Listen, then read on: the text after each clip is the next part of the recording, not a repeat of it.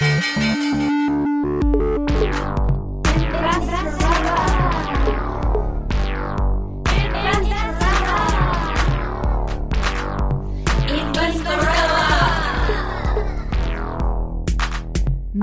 Larissa Krawitz. Hallo, liebe Investorellas da draußen. Willkommen in der Folge Nummer 28. Und wir beginnen die Folge gleich mit einer kleinen Entschuldigung, weil wir ein bisschen hinten sind mit unseren Releases. Die Jeanne und ich haben so eine kleine Gesundheitsschnaufpause gebraucht und sind aber jetzt wieder in Produktion mit spannenden neuen Folgen zum Ende der zweiten Staffel. Genau, das gibt jetzt noch mit dieser Folge drei weitere Folgen vor Staffelende. Und Larissa, heute kommt eine ganz spezielle Folge. Was erwartet uns jetzt heute? Heute haben wir eine ganz spezielle Folge und auch eine besonders wichtige Folge. Denn der Grund, warum wir diesen Podcast auch machen, ist vor allem, um Leuten gratis und sehr auf eine sehr praktische Art und Weise finanzielle Weiterbildung zu ermöglichen. Und wir haben heute ein Thema, das eigentlich sehr selten besprochen wird. Es ist ein Thema, das die meisten Menschen in Österreich vielleicht schon mal gehört haben, aber über das sie nicht besonders viel wissen, nämlich die betriebliche Altersvorsorge. Wichtig zu wissen auch für diese Folge ist, dass es wirklich dezidiert eine österreich-spezifische Folge ist, denn das Thema betriebliche Alterspension ist in den verschiedenen EU-Ländern doch sehr unterschiedlich geregelt mit unterschiedlichen Anbieterinnen und heute haben wir eben das Thema im Podcast äh, spezifisch für Österreich. Bevor wir in Medias Res gehen, kannst du kurz noch sagen, wer heute unser Sponsor ist? Ich freue mich besonders darüber, dass für diese sehr komplexe Folge uns die VBV Pensionskasse unterstützt. Die bieten betriebliche Altersvorsorge an und haben sich besondere Gedanken gemacht, was Frauen betrifft. Manche von euch haben das vielleicht mitbekommen. Am 1. August dieses Jahres war der Equal Pension Day. Das bedeutet, dass ab diesem Tag bis zum Ende des Jahres Frauen im Vergleich zu Männern eigentlich keine Pension mehr bekommen. Also der Gender Pension gab in Österreich, je nachdem anhand welcher Zahl man es misst, Medianpension oder Durchschnittspension und welches Jahr man hernimmt, liegt dieser Gap zwischen 40 und knapp 50 Prozent. Ist also wirklich riesig. Und äh, die VBV hat sich eben darüber Gedanken gemacht und ein Modell entwickelt, das Fair Pension heißt und das sich besonders darauf konzentriert, die Nachteile, die Frauen aufgrund ihrer Erwerbsbiografien haben, gegenüber Männern auszugleichen. Äh, wir haben zwei sehr, sehr tolle Interviewgäste von der VBV heute hier. Die werden uns noch im Detail erklären, wie das funktioniert und wie eine Pensionskasse überhaupt funktioniert, wirtschaftet, was ihre Rolle ist, was mit dem Geld, das man dort einzahlt, überhaupt geschieht, wie das veranlagt wird. Also da hören wir sehr spannende Sachen. Und ähm, das Fair Pension Modell ist halt wirklich dafür gedacht, dass man als Unternehmen hergehen kann und nicht nur für Mitarbeiterinnen vorsorgen, sondern auch mehr Geschlechtergerechtigkeit im Unternehmen zu schaffen. Wirklich darauf zu schauen, dass man männliche, weibliche Mitarbeiter, Mitarbeiterinnen gerecht behandelt, dass Frauen zum Beispiel auch Karenzzeiten gut kompensieren können. Und das ist nicht nur wichtig für Unternehmen, die gerne nachhaltig wirtschaften wollen, sondern auch vor allem für jene, denen ihre Mitarbeiterinnen nicht egal sind und die sich eben wünschen, dass die weiblichen Mitarbeiter genauso gut versorgt sind wie die männlichen. Das ist sozusagen der Kern dieses Modells und das hat uns auch auf diesen Podcast gebracht. Denn uns ist aufgefallen, dass das Thema betriebliche Altersvorsorge so komplex ist, dass ich sogar nicht wirklich gut darüber Bescheid gewusst habe und dass selbst ich da viele Dinge ver verwechselt habe. Also da haben wir einiges recherchieren müssen, um das dann äh, am Ende des Tages richtig zu machen. Beginnen wir mit der ersten großen Verwechslung. Larissa, es gibt die Pensionskasse und die Vorsorgekasse. Und wir bekommen ja alle immer diesen Brief, meistens einmal im Jahr. Und ich dachte mir, es handelt sich dabei um die Pensionskasse. Dabei ist das die Vorsorgekasse, die eigentlich jetzt Abfertigung neu heißt. Ja, dieser Brief, also ich glaube, viele von euch da draußen kennen diesen mysteriösen Brief, den man einmal im Jahr bekommt. Und da steht, es wurde vom Arbeitgeber, von der Arbeitgeberin etwas eingezahlt und das ist jetzt so viele hundert Euro oder so viele tausend Euro drauf, das wurde so und so veranlagt. Und da denkt man sich, hey, ich habe ja eine betriebliche Altersvorsorge. Das ist in den meisten Fällen nicht so. Die betriebliche Altersvorsorge ist in Österreich im Vergleich zu anderen Ländern wie zum Beispiel Schweden oder den Niederlanden sehr, sehr, sehr selten. Und das, was in diesem Brief die meisten Leute bekommen, ist der Auszug der Vorsorgekasse. Vorsorgekasse ist nicht gleich Pensionskasse. Und in der Vorsorgekasse wird das Geld für die Abfertigung neu veranlagt. Also wenn man Mitarbeiter, Mitarbeiterinnen hat, dann muss man pro Jahr 1,53 Prozent deren Gehaltsvolumen einzahlen. Und das ist aber keine Pensionsvorsorge in dem Sinn, sondern das Geld wird verlangt für die Abfertigung, die Mitarbeiterinnen bekommen, wenn sie das Unternehmen dann verlassen. Und ich glaube, das verwirrt viele Menschen. Also im Interview werden wir auch hören, dass äh, bei der VBV, äh, wenn, wenn äh, Leute sich dort melden, dieses Missverständnis sehr, sehr, sehr oft vorkommt. Und ähm, für die Vorsorgekasse und Abfertigung neu, da muss per Gesetz sehr konservativ veranlagt werden. Aber was Pensionskassen betrifft, die haben sehr, sehr viele Freiheiten, was die Veranlagung betrifft. Das heißt, die können wirklich international am Kapitalmarkt veranlagen. Und im Interview hören wir dann natürlich auch mehr dazu, wie sie das eigentlich machen, worin sie investieren und was das bringt. Aber Larissa, wir sind ja auch beide äh, Arbeitgeberinnen. Und ich frage mich auch ein bisschen, und es wird eh im Interview auch vorkommen, aber was ist unser Vorteil als Arbeitgeberin, eine Pensionskasse, eine Pensionskasse, also eine betriebliche Altersvorsorge überhaupt abzuschließen? Also es gibt ähm, sehr, sehr viele Vorteile für Arbeitgeberinnen, aber auch für Arbeitnehmerinnen. Beginnen wir mal bei den ganzen Unternehmerinnen da draußen, die Mitarbeiterinnen haben, die ihnen nicht egal sind, sondern die sagen, ich will, dass die Menschen, die für mich arbeiten, im Alter auch gut versorgt sind. Der Gesetzgeber hat gesagt, es ist wichtig, diese zweite Säule, die betriebliche Vorsorge, über die scheinbar fast niemand in Österreich oder nur sehr wenige Leute überhaupt Bescheid wissen, um das zu stärken. Und deswegen wurde das per Gesetz mit den verschiedensten Steuervorteilen versehen. Das heißt, wenn ich jetzt für meine Mitarbeiterinnen einzahle in eine betriebliche Pensionskasse, dann muss ich für dieses Geld keine Lohnnebenkosten zahlen. Es ist äh, eine einfache Betriebsausgabe äh, aus steuerlicher Sicht. Und äh, wenn die Mitarbeiterinnen dann später dieses Geld entnehmen, also während der Veranlagungsperiode wird keine Käst verrechnet, also man hat quasi diesen Investmentsteuervorteil dann auch. Und ähm, wenn die Mitarbeiterinnen selbst auch noch dazu zahlen, dann ist das überhaupt auch nachher, wenn das Geld veranlagt wurde und wenn sie es wieder ausgezahlt bekommen, eben auch steuerfrei. Also da gibt es zahlreiche Steuervorteile für beide Seiten. Und das Praktische ist halt einfach, als Unternehmerin bin ich als Arbeitgeberin attraktiver dadurch und ich kann einfach meinen Leuten einen zusätzlichen Bonus bieten. Und etwas, weil wir wissen beide als Arbeitgeberin, Lohnnebenkosten sind in Österreich wirklich sehr, sehr hoch. Es ist teilweise schockierend, weil ähm, es ist kursiert immer dieses Ge Gerücht, dass äh, Arbeitgeber ihre Mitarbeiter nur ausbeuten wollen und so wenig zahlen wollen wie möglich. Das ist natürlich nicht wahr, obwohl ich denke mir, manche Verrückte gibt es sicher da draußen. Aber man will ja seine Leute gut bezahlen. Und die Lohnnebenkosten, das muss man aus, aus Arbeitgeberinnen-Sicht schon sagen, machen Mitarbeiter und Mitarbeiterinnen irgendwie zu einem Luxus. Und so kann man quasi sehr kostengünstig den Leuten einen Bonus geben.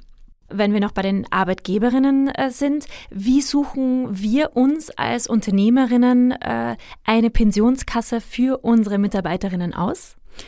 Also es gibt in Österreich ein paar Pensionskassen. Es gibt insgesamt acht, wobei drei davon äh, spezifischen Betrieben zugeordnet sind, also wirklich betriebliche Pensionskassen, die auch zu großen Unternehmen dazugehören. Aber es gibt fünf davon, die quasi öffentlich äh, zugänglich sind. Das wäre die VBV eben, die uns heute unterstützen, die Valida, die Bonus, die APK und die Allianz Pensionskassen AG. Das heißt, als Arbeitgeberin sehe ich mir das einfach an. Ich rede mit verschiedenen Pensionskassen. Ich schaue eben, was für Produkte bieten die an, äh, wie sieht das aus. Und dann hole ich mir verschiedene Angebote ein und vergleiche das und schaue, okay, was passt für mein Unternehmen am besten dazu. Natürlich auch je nachdem, auf welche Art, ich, ich, äh, Art und Weise ich möchte, dass investiert wird, worauf ich besonders achten möchte. Und ähm, also gerade wenn man Mitarbeiterinnen hat, ist natürlich das Thema Geschlechtergerechtigkeit ähm, oder sollte zumindest auf der Agenda sein. Mhm. Und ähm, was ist auch der, der Vorteil für Arbeitnehmerinnen? Also für Arbeitnehmerinnen ist der Vorteil, dass quasi eine zweite Altersvorsorge neben der staatlichen, neben der privaten noch mitläuft, während man äh, quasi einfach seinem Beruf nachgeht und einfach arbeitet. Und das wird von der Arbeitgeberin eingezahlt. Es hat auch noch andere Vorteile. Also neben den steuerlichen Vorteilen kann man als Mitarbeiterin selbst etwas dazuzahlen. Nämlich ähm, bis zu der Summe, die auch äh, von der Arbeitgeberin einbezahlt wird. Und das ist besonders ideal für Leute da draußen, die sagen, ich würde gern investieren, aber ich traue mich nicht drüber. Oder die sagen, ja, ich habe nicht wirklich die Zeit, das selbst zu managen. Oder ich kenne mich an den Märkten nicht so gut aus und ich will mich damit nicht beschäftigen. Oder ich äh, möchte investieren, aber ich möchte, dass Vollprofis für mich das Ganze übernehmen. Und das hat man eben bei der Pensionskasse. Da sitzen Veranlagungsvollprofis, die den ganzen Tag nichts anderes machen. Und da kann man quasi auch sehr global diversifiziert, branchendiversifiziert investieren, ohne dass man selbst was machen muss. Also man muss nicht selbst irgendwie ein Depot eröffnen, also nicht einmal das, sondern man schaut sich einfach an, okay, was hat meine Arbeitgeberin eingezahlt und wie viel möchte ich dazu zahlen, eben mit Steuervorteilen und mit der Gewissheit, das Geld wird gut gemanagt und ich muss dafür wirklich nichts tun. Also ich muss quasi diese Überweisung tätigen und das war's dann und dann habe ich ähm, bereits für meine Alterspension veranlagt. Und das ist halt gerade für solche Personen praktisch. Und wie gesagt, äh, Steuervorteile. Und selbst wenn man privat viel investiert, ist es auch so ein gewisser Gegenpol. Weil gerade wenn man privat investiert, dann allein aus Kostengründen schon, kann man nicht so global diversifiziert äh, investieren. Oder es gibt gewisse Assetklassen, an die kommt man als Privatinvestorin eher schwer ran. Da werden wir im Interview dann ganz spannende Sachen hören. Da möchte ich natürlich noch nichts spoilern. Und es sind gewisse Sachen, die sind zwar für Privatinvestorinnen auch zugänglich, aber von den Gebühren her wäre das, äh, wäre das nicht mehr wirtschaftlich. Das heißt, man hat dann quasi so ein anderes global diversifiziertes Portfolio, das einfach im Hintergrund mitläuft, während man seiner alltäglichen Tätigkeit nachgeht und ähm, so ein bisschen auch als Diversifizierungsfaktor dient zu den eigenen privaten Investments, die man so tätigt. Mhm. Jetzt haben wir einiges über dieses Thema gelernt. Seht euch das wirklich an und vor allem leitet diese Folge auch weiter an die Betriebsräte und Betriebsrätinnen in eurem Unternehmen. Wenn ihr Unternehmerin seid, seht euch das auf jeden Fall an, besonders wenn ihr eure Mitarbeiterinnen gern habt und ähm, es euch echt am Herzen liegt, dass es denen im Alter auch gut geht. Und jetzt werden wir noch wesentlich mehr Details lernen von den Menschen, die sich Tag für Tag mit dem Thema betriebliche Altersvorsorge beschäftigen.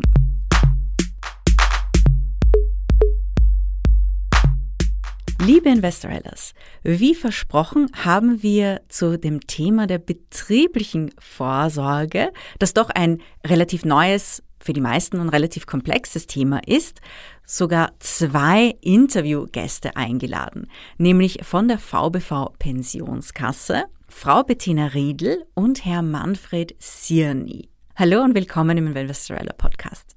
Vielen Dank für die Einladung.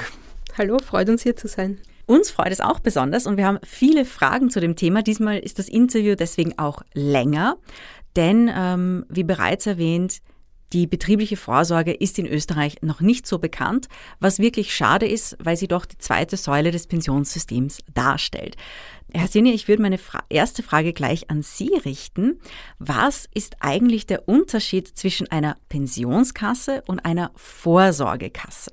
Ja, dieser Begriff wird in Österreich sehr oft verwechselt. Also wir haben bei uns eine Serviceline im eigenen Unternehmen, weil wir Pensionskasse und Vorsorgekasse abdecken.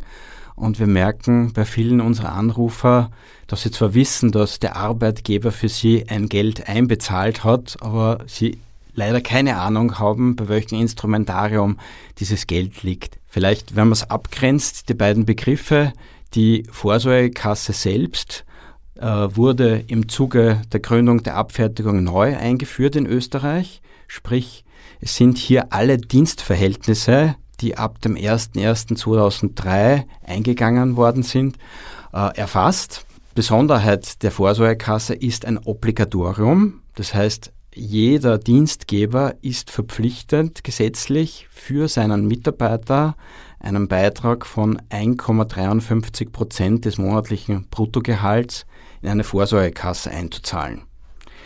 Es gibt in Österreich acht Vorsorgekassen. Die sind alle privatwirtschaftlich organisiert im Rahmen einer Aktiengesellschaft.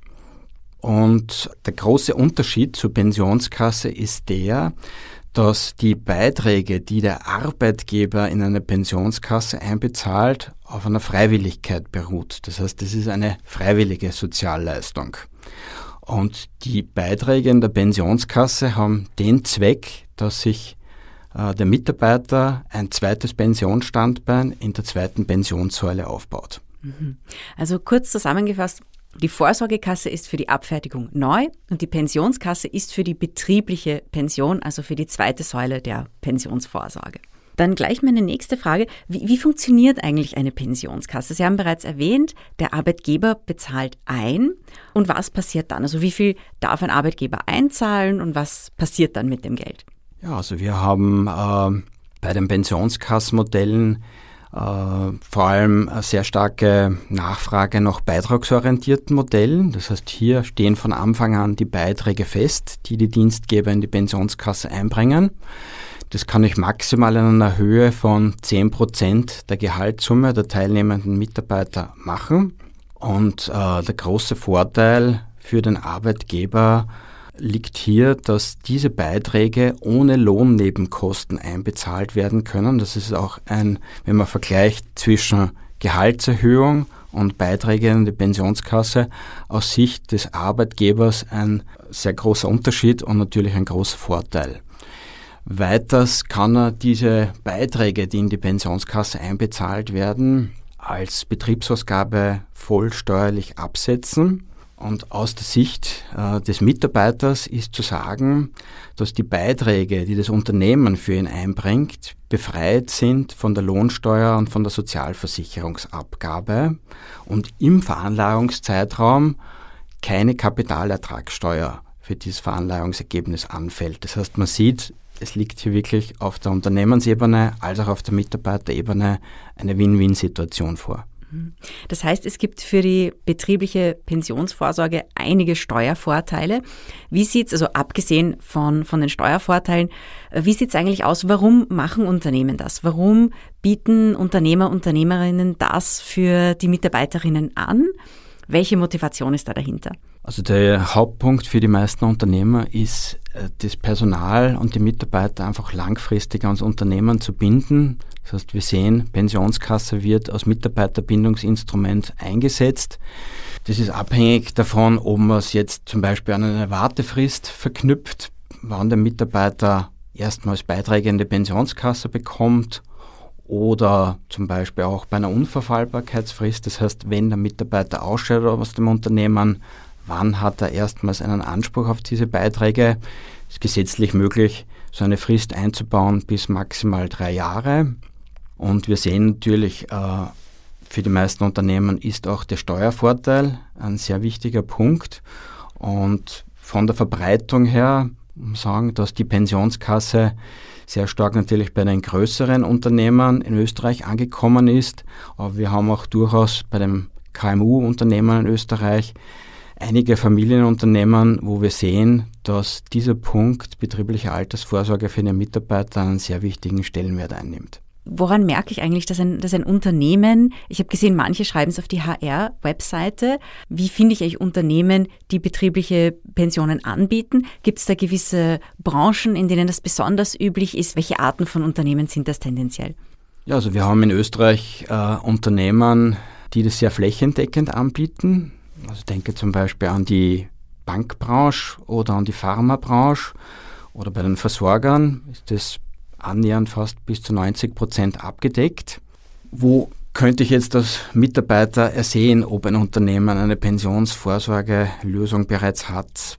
Sehr oft nutzen das Unternehmen gleich im Recruiting-Prozess, weil sie es wirklich dann in die Bewerbungsannonce gleich mit hineinpacken, dass sie über eine Pensionskasse verfügen. Wenn ich es weder auf der Homepage noch auf der Bewerbungsunterlage sehe, äh, wäre mein Tipp, dass man es direkt im Bewerbungsgespräch offensiv als Mitarbeiter anspricht, ob das zukünftige Unternehmen hier einen Beitrag in eine Pensionskasse einbringt, ja oder nein. Mhm. Wenn ähm, ich jetzt schon Mitarbeiterin bin, zum Beispiel in einem Unternehmen, das äh, eine betriebliche Pension anbietet, was kann ich da machen? Welche Möglichkeiten gibt es dann für mich, um das selbst als Mitarbeiterin zusätzlich zu fördern? Ja, also meine eigene Pensionshöhe kann ich in der Form erhöhen, indem die Möglichkeit besteht, Eigenbeiträge in die Pensionskasse einzubringen. Maximal kann ich die gleichen Beitragshöhe als Arbeitnehmerbeitrag einbringen, die das Unternehmen für mich leistet. Auf jeden Fall allerdings kann man 1000 Euro pro Jahr in die Pensionskasse einzahlen. Das wäre das Maximum, was steuerlich gefördert wird. Der Staat honoriert es in der Form, dass er hier eine staatliche Prämie ausschüttet in der Höhe von 4,25 Prozent. Und der Teil an der Gesamtpension, den ich mir selbst hier mit Eigenbeiträge finanziere, der ist bei der Pensionsauszahlung zu 100 Prozent steuerfrei. Das ist natürlich sehr, sehr, sehr, sehr praktisch. Ähm, was natürlich auch interessant wäre, ist, ähm, wenn ich einmal eine betriebliche Pension auch habe. Was passiert eigentlich, wenn ich das, den Job wechsle, wenn ich aus das Unternehmen verlasse? Was äh, passiert dann mit diesem Pensionsgeld? Ja, es wird für jeden Mitarbeiter in der Pensionskasse ein eigenes Pensionskonto geführt. Das heißt, wenn der Mitarbeiter aus dem Unternehmen ausscheidet, teilt uns das Unternehmen eine Austrittsmeldung mit. Das Kapital, was sich in der Pensionskasse befindet, wird daraufhin abgerechnet und die Verfügungsmöglichkeiten dem Mitarbeiter mitgeteilt. Das heißt, wir haben ähnlich wie in der Vorsorgekasse das Rucksackprinzip in der Pensionskasse. Das heißt, wenn ich als Mitarbeiter zu einem neuen Unternehmen wechsle, wo ebenfalls betriebliche Altersvorsorge über eine Pensionskasse oder eine betriebliche Kollektivversicherung angeboten wird, kann ich dieses Kapital dorthin übertragen. Und je nach dem Kapitalstand bestehen auch noch andere weitere Möglichkeiten.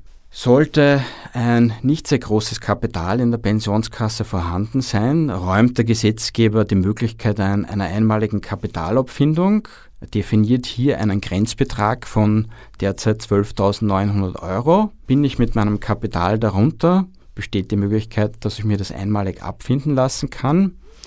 Sie ist bis zu 11.000 Euro derzeit zu 100% steuerfrei, die Pensionsauszahlung. Weiteren Möglichkeiten, die bestehen, wären, wenn ich zu einem Dienstgeber wechsle, der mir keine betriebliche Altersvorsorge anbietet, dann kann ich meine Betriebspension trotzdem weiter besparen, indem ich weitere Eigenbeiträge einbringe, dementsprechend staatlich gefördert. Oder zum Beispiel, wenn ich ins Ausland wechsle, kann ich auch dieses Kapital in eine ausländische Altersvorsorgeeinrichtung übertragen. Mhm. Das ist sehr praktisch, weil das bedeutet dann im Prinzip, wenn ich einmal eine Betriebspension habe, also wenn es einmal eine betriebliche Pensionsvorsorge gibt, dann kann ich die selbst in Zukunft weiter besparen oder auch international mitnehmen. Definitiv interessant für alle unsere Expat-Zuhörerinnen. Jetzt wollen sicher da draußen viele, dass äh, ihr Betrieb so etwas auch hat. Wenn ich jetzt Mitarbeiterin in einem Betrieb bin und mein Betrieb bietet äh, keine betriebliche Alterspension an, wie kann ich meine Chefinnen und Chefs dazu am besten motivieren, dass ich und meine Kolleginnen sowas auch bekommen? Also ich glaube, äh, vor allem in Unternehmen, wo es einen Betriebsrat gibt, wäre mein Ansatz, dass man mal das Gespräch mit dem Betriebsrat sucht. Und wenn der Betriebsrat dann sein Schurfix oder sein Jahresgespräch mit dem Vorstand oder der Geschäftsführung hat, das Thema betriebliche Altersvorsorge einmal mit äh, auf den Tisch bringen. Ich glaube vor allem wenn man sich äh, anschaut, was eine Gehaltserhöhung für Mitarbeitern kostet, inklusive Lohnnebenkosten, dann gewinnt hier dieses Thema betriebliche Altersvorsorge doch hier an großer Bedeutung. Wenn es keinen Betriebsrat im Unternehmen gibt, wäre mein Rat äh, im Mitarbeiterorientierungsgespräch das Thema aktiv anzusprechen, beziehungsweise bei Gehaltsverhandlungen äh, mit einzubauen. Die meisten Menschen, die unseren Podcast hören, sind natürlich Frauen. Und da kommt die Frage auf, wir wissen, dass äh, es einen sehr großen Gender Pension Gap gibt. Wie sieht das eigentlich bei der betrieblichen Vorsorge aus? Welche Möglichkeiten gibt es da für Unternehmen, vielleicht diesen Gender Pension Gap zu vermindern und besonders Frauen, die bei der Pension benachteiligt sind, da ein bisschen zu fördern? Ja, an den Zahlen muss man sagen, ist dieser äh, Gender Pension Gap sehr eminent. Ähm, wenn man sich die Zahlen der Statistik Austria anschaut, dann macht die durchschnittliche Alterspension bei Frauen ca. 850 Euro weniger aus als wie bei den Männern. Und an Prozentzahlen sind es in etwa 42 Prozent, wo die durchschnittliche Alterspension von Frauen niedriger liegt als wie bei Männern. Wir haben uns natürlich im Unternehmen Gedanken gemacht, wie wir dem begegnen können. In den meisten Fällen sind die Faktoren für diese niedrige Pension, weil Frauen sehr stark in Niedriglohnbranchen tätig sind, bei der Geburt von Kindern sehr oft in Karenz zu Hause bleiben und Teilzeit beschäftigt sind, eben aufgrund der Kindererziehung oder wenn es einen Pflegefall in der Familie gibt. Wir haben jetzt neu im Sommer bei uns das Produkt Fair Pension aufgelegt, wo wir uns Gedanken gemacht haben, wie wir die Pensionshöhen von Frauen äh, zusätzlich erhöhen können im Firmenpensionssegment. Das Produkt unterscheidet sich äh, in mehreren Punkten. Wir bieten äh, hier mal an, dass für die Zeiten der Karenz die Pensionskassenbeiträge nachbezahlt werden können. Man muss wissen, wenn ein Mitarbeiter, eine Mitarbeiterin in Karenz ist, werden in der Pensionskasse die Pensionskassenbeiträge gestoppt. Das heißt, wenn die Mitarbeiterin jetzt wieder neu ins Dienstverhältnis einsteigt, dann bekommt sie für den Zeitraum der Karenz diese Pensionskassenbeiträge nachbezahlt. Das heißt, quasi die Pensionskassenbeiträge verdoppeln sich für den gleichen Zeitraum der Karenz. Weiterer wichtiger Punkt ist die Berechnung der Pension. Wir verwenden bei diesem Produkt Unisex-Tafeln, um praktisch zu gewährleisten, dass Mann und Frau bei gleichen Voraussetzungen die gleiche Pensionshöhe bekommen. Im Niedriglohnsegment hat sich sehr bewährt, wenn man den Pensionskassenbeitrag, der einbezahlt wird, aufsplittet in einen Grundbeitrag und in eine prozentuale Komponente. Weil vor allem bei äh, Niedrigverdienern der Grundbeitrag viel stärker dann in der Höhe des einbezahlten Pensionskassenbeitrags Wirkung entfaltet. Also wir sehen hier mit diesem Ansätzen, dass wir hier dementsprechend die Pensionshöhen von Frauen in Zukunft steigern werden können in der Pensionskasse. Ja, das ist ein sehr guter Ansatz, eben das mit den Unisex-Tabeln, hohe Grundbeiträge und die Möglichkeit, die Karenzjahre oder die Karenzmonate noch zu kompensieren. Ich denke mir, das wird einiges helfen, um die Pensionen, um diesen Gender Pension Gap zwischen Frauen und Männern auf betrieblicher Ebene zumindest ein bisschen zu schließen. Ähm, das, was wir noch nicht besprochen haben, wir haben ein bisschen darüber geredet, dass das Geld eingezahlt wird, aber wir haben noch nicht darüber gesprochen, was dann mit dem Geld in dieser Zeit passiert, beziehungsweise wie es veranlagt wird. Frau Riedl, Sie sind äh, für die Veranlagung Veranlagung zuständig und können uns ein bisschen darüber erzählen, wohin dieses Pensionsgeld dann wandert. Was für Investmentstrategien ähm, hat die VBV und wie sieht Ihr Portfolio aktuell aus?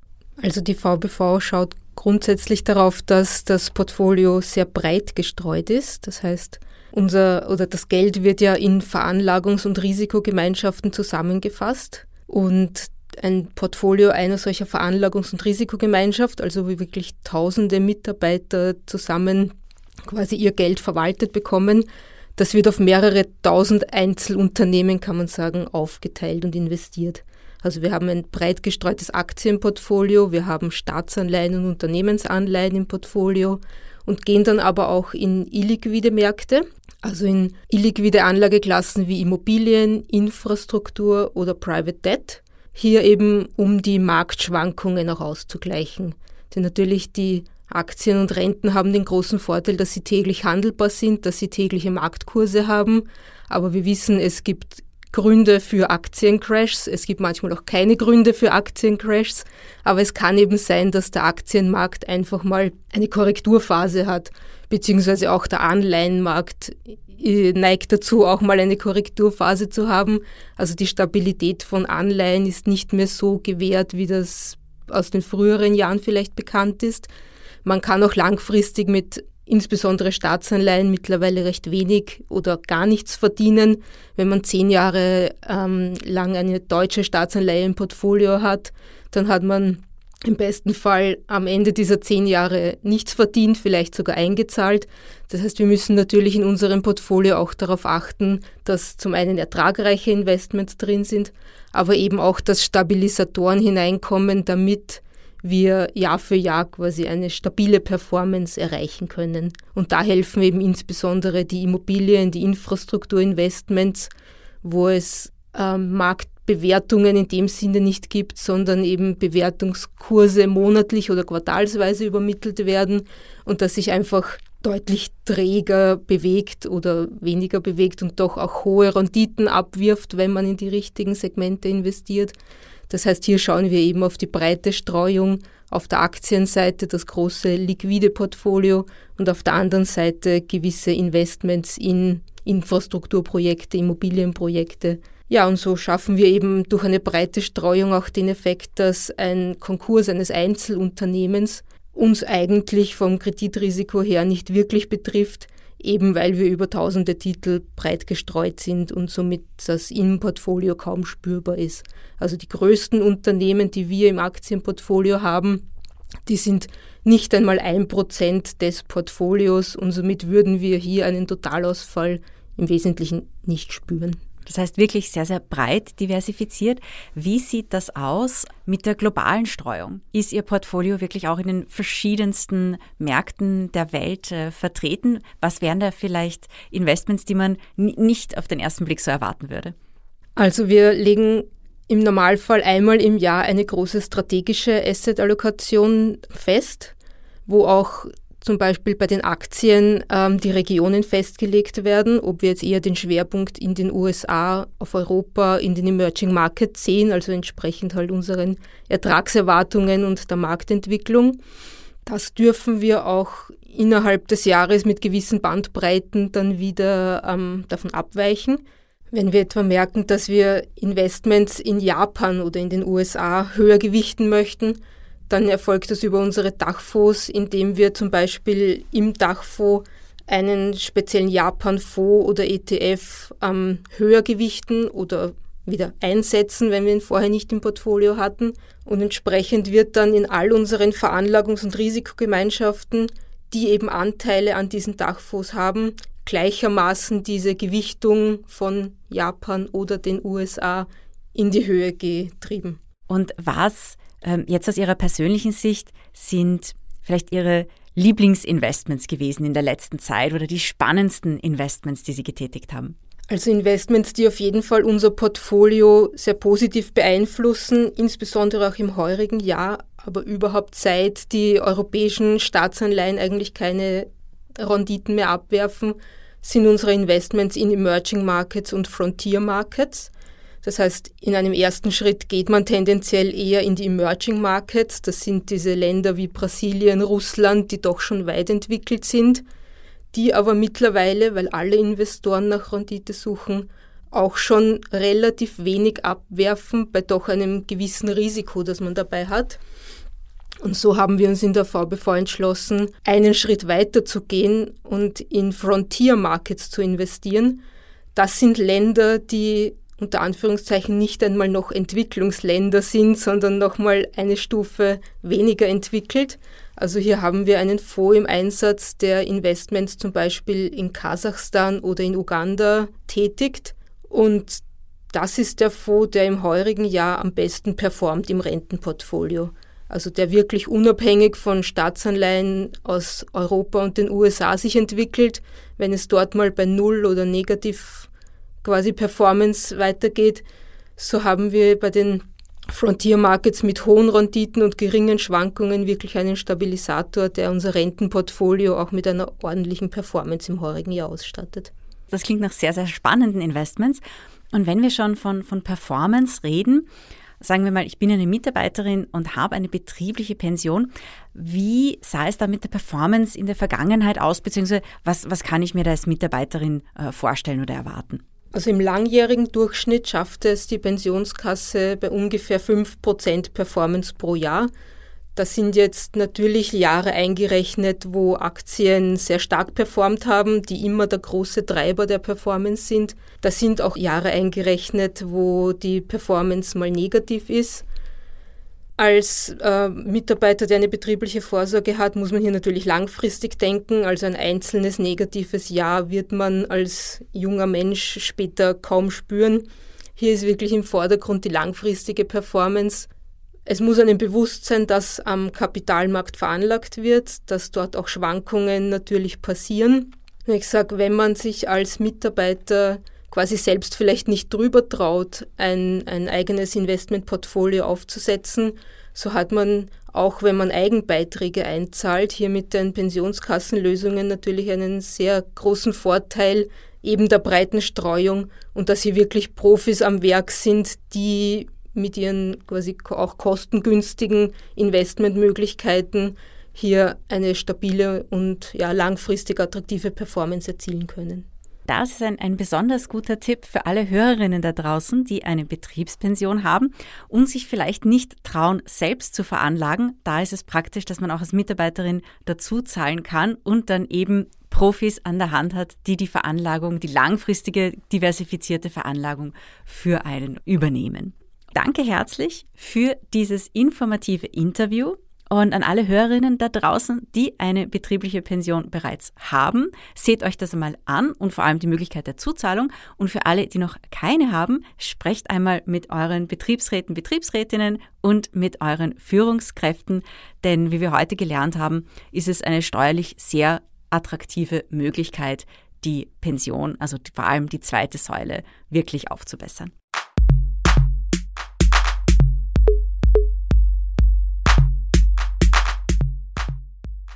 Ja, Larissa, das waren jetzt sehr viele Informationen. Es waren viele Informationen und ich hoffe, wir konnten in dieses Thema, das eigentlich sehr, sehr selten besprochen wird und das für viele noch eher verwirrend wirkt, genug Klarheit bringen, dass ihr wirklich jetzt Bescheid wisst und wisst, okay, es gibt Vorsorgekasse, Pensionskasse, was ist der Unterschied, was macht eine Pensionskasse, welche Vorteile gibt es da und wie komme ich in den Genuss von einer betrieblichen Alterspension.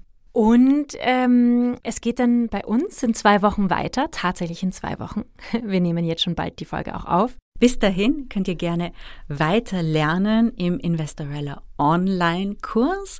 Wir machen alle paar Monate eine neue Kohorte. Wenn ihr noch nicht dabei wart, dann setzt euch auf jeden Fall auf den Newsletter und ihr bekommt alle Infos zu den nächsten Startzeiten des Kurses und für all jene, die den Kurs bereits gemacht haben, ich bin alle paar Wochen dabei, den Kurs noch ein bisschen zu pimpen, ein bisschen zu verbessern. Immer dann, wenn mir ein paar neue wichtige Informationen in die Hände fallen, so wie zum Beispiel das Thema betriebliche Vorsorge. Ja, prinzipiell freuen wir uns immer, wenn ihr uns schreibt. Und für uns ist es auch sehr, sehr wichtig, wenn ihr diesen Podcast und unsere Arbeit unterstützen wollt, wenn ihr diesem Podcast auch ähm, fünf Sterne gebt, beispielsweise auf Apple Podcasts und diesen Podcast auch abonniert und vor allem die Informationen, die für andere Menschen da draußen relevant sein können, einfach teilt. Verschickt den Link zum Podcast für all die Frauen oder auch Männer da draußen, bei denen ihr sagt, hey, ich würde mir echt wünschen, dass diese Person darüber erfährt, darüber Bescheid weiß, denn dann geht's ihr, ihm und vielleicht noch den Menschen in, dem Umfeld dieser Person finanziell in Zukunft besser. Genau. Und wenn ihr noch ein bisschen Hörstoff braucht, dann könnt ihr gerne in andere Oh Wow Podcasts reinhören, beispielsweise in meinen Podcast Jans Heldinnen, bei dem jetzt die neue Staffel anläuft. Und wir beginnen mit einem Schachspiel. Eine wunderbare Folge mit äh, der Heldin Tatja Skelatze. Bis wir uns das nächste Mal hören, wünsche ich euch viel Spaß, Freude und Erfolg beim Investieren.